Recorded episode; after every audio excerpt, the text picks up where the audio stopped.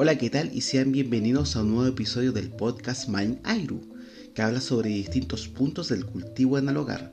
Mi nombre es Celso Daucare y junto a distintos expertos te daremos gratis tips de cómo mejorar tu huerto urbano de manera amigable con la naturaleza y además sobre algunos datos de algunas plantas importantes como significados espirituales.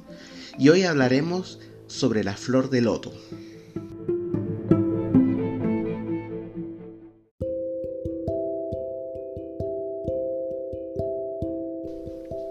La flor de loto, también conocida como loto sagrado, loto indio o rosa de Nilo, es el nombre común de una planta acuática llamada Nelumbo nucífera, la cual se caracteriza por tener hojas flotantes y olorosas, también de un fruto de estructura compleja con múltiples hoyos que asemejan pequeños ojos.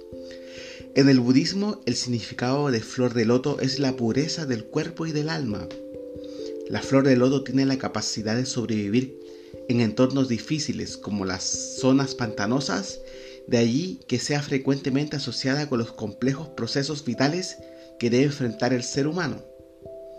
La flor de loto se le considera una planta sagrada en China y la India, por lo cual se le han atribuido múltiples significados y simbolismos. Ahora a la flor de loto en el budismo. El significado de la flor de loto en el budismo es la pureza física y espiritual. El agua lodosa que acoge la planta está asociada con el apego y los deseos carnales, y la flor inmaculada que florece en el agua en busca de la luz es la promesa de la pureza y la elevación espiritual. Simbólicamente la flor de loto se asocia con la figura de Buda y con sus enseñanzas. Por eso es una planta de carácter sagrado, para los pueblos del oriente.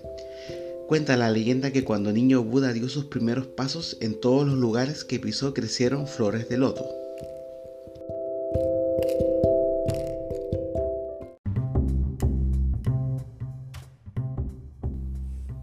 Espero que le haya gustado el episodio. Síganos en Instagram, Maingairu, también en Facebook, Maingairu.